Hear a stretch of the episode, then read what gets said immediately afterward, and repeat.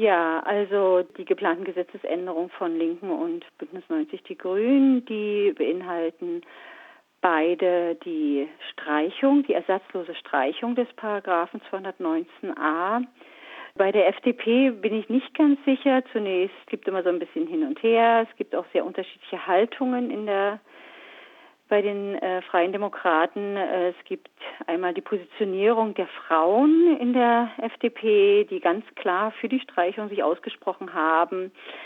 Es gab auch schon Verlautbarung, dass sie auch einer Streichung nicht ganz abgeneigt sein würden, aber es könnte auch darauf hinauslaufen, dass sie eine Gesetzinitiative einbringen, die auf eine Änderung der wörtlichen Formulierung des Paragraphen 219 abzielt. Was für Argumente sprechen denn für eine Streichung dieses Paragraphen? Für die Streichung des Paragraphen äh, spricht, spricht eigentlich sehr, sehr viel. Erst einmal spricht dafür, dass ein Schwangerschaftsabbruch, der in Deutschland ja nach dem Strafgesetzbuch unter bestimmten Bedingungen straffreigestellt ist, wenn er von Ärzten durchgeführt wird, nicht von Ärzten verfolgt werden kann. Also, dass Ärzte angeklagt werden und kriminalisiert werden für eine ärztliche Leistung, die sie erbringen, die sozusagen möglich ist in Deutschland. Das ist sozusagen der Widerspruch an sich äh, in dieser ganzen Sache. Wir sehen natürlich, dass dieser Paragraph, der schon, wie gesagt, recht lange jetzt mit in diesem gesamten Paket zum Schutz des ungeborenen Lebens vorhanden ist, eigentlich erstmal bedeutungslos war. Erst in den letzten zehn Jahren hat er Bedeutung bekommen, dass die Lebensschützer sich immer wieder darauf berufen, diese sogenannten vermeintlichen Lebensschützer, die dem ungeborenen Leben sehr viel Rechte einräumen, dass sozusagen da vor allem die Konzentration, den Blick auf dieses ungeborene Leben sehr, sehr stark ist und alles andere sich unterzuordnen hat, das Leben der Frau, die Familie der Frau, alles hat sich einzuordnen. Und diese Kräfte, die immer stärker wurden in den letzten zehn Jahren, haben immer stärker Frauenärzte und natürlich auch Organisationen, die sich für eine Entscheidungsfreiheit der Frauen einsetzen, immer wieder angegriffen und wie gesagt Anzeigen geschalten.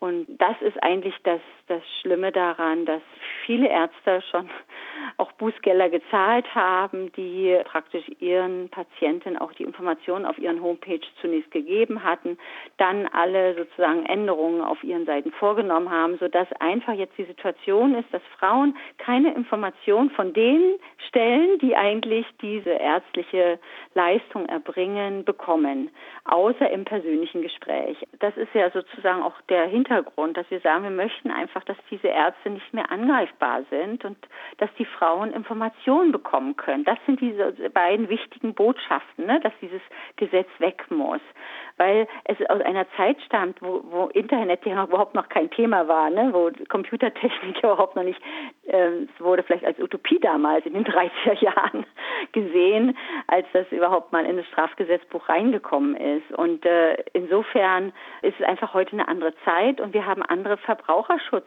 auch Regularien und, und Ansprüche heute. Und deswegen könnte ich mir schon vorstellen, wenn was wir natürlich hoffen und wünschen und auch sehr uns dafür einsetzen, dass dieser Paragraph 219a bald und möglichst bald der Vergangenheit angehört, dass dann diese Möglichkeit nicht mehr gegeben ist. Nun sagt aber zum Beispiel Jens Spahn, der Gesundheitsminister der CDU, dass er durchaus möchte, dass Frauen gut informiert sind, ähm, dass dazu aber dieser Paragraph nicht abgeschafft werden müsste. Was sagen Sie dazu? Mhm.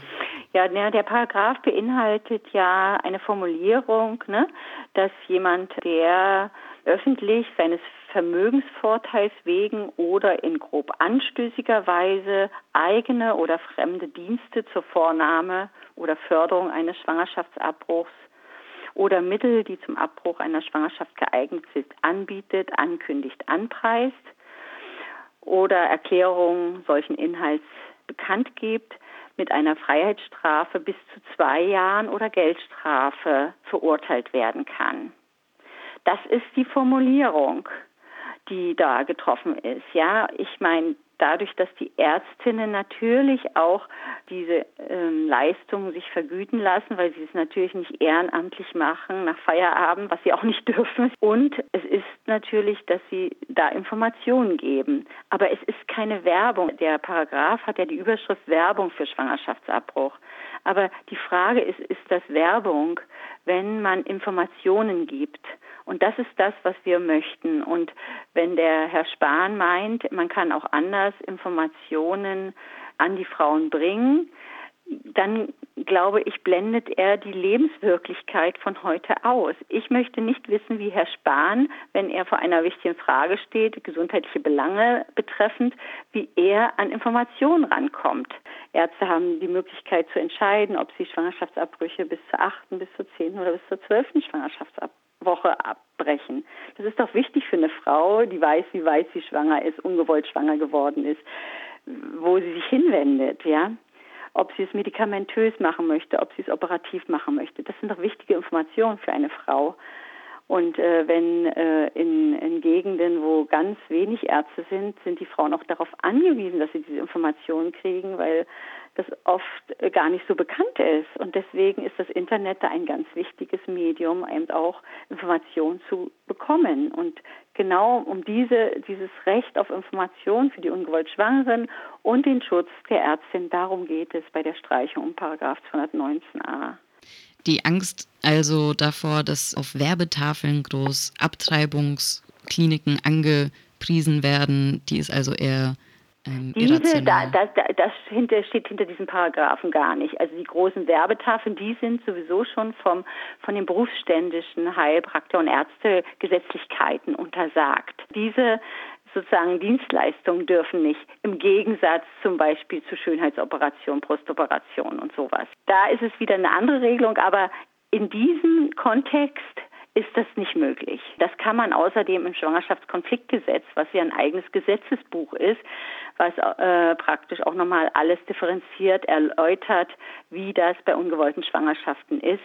Da könnte man das auch alles regeln. Also das ist äh, nicht nötig, dass dieser Paragraph 219a da ist. Ist es denn nötig, dass der Paragraph 218, der davor steht, dass der existiert? Der verbietet ja im Vorhinein überhaupt den Abbruch. Der ist ja auch insofern stigmatisierend, weil er diesen Abbruch überhaupt erst illegalisiert, bevor er mhm. Wege mhm. der Legalisierung sozusagen ja. für Einzelfälle erlaubt. Genau, und das ist ja dieser schwere Kompromiss, der 92 getroffen und 95 dann nochmal festgehalten wurde, wie in Deutschland nach der Einheit umgegangen wurde bei ungewollten Schwangerschaften, ne, dass es möglich sein soll. Und dann wurde diese Beratungsregelung, die ja alles ausführlich in den Paragraphen 218 und folgende formuliert sind, äh, dort niedergeschrieben und dann im Schwangerschaftskonfliktgesetz nochmal explizit entfaltet, dargelegt, wer welche Rechte und Pflichten und so weiter hat.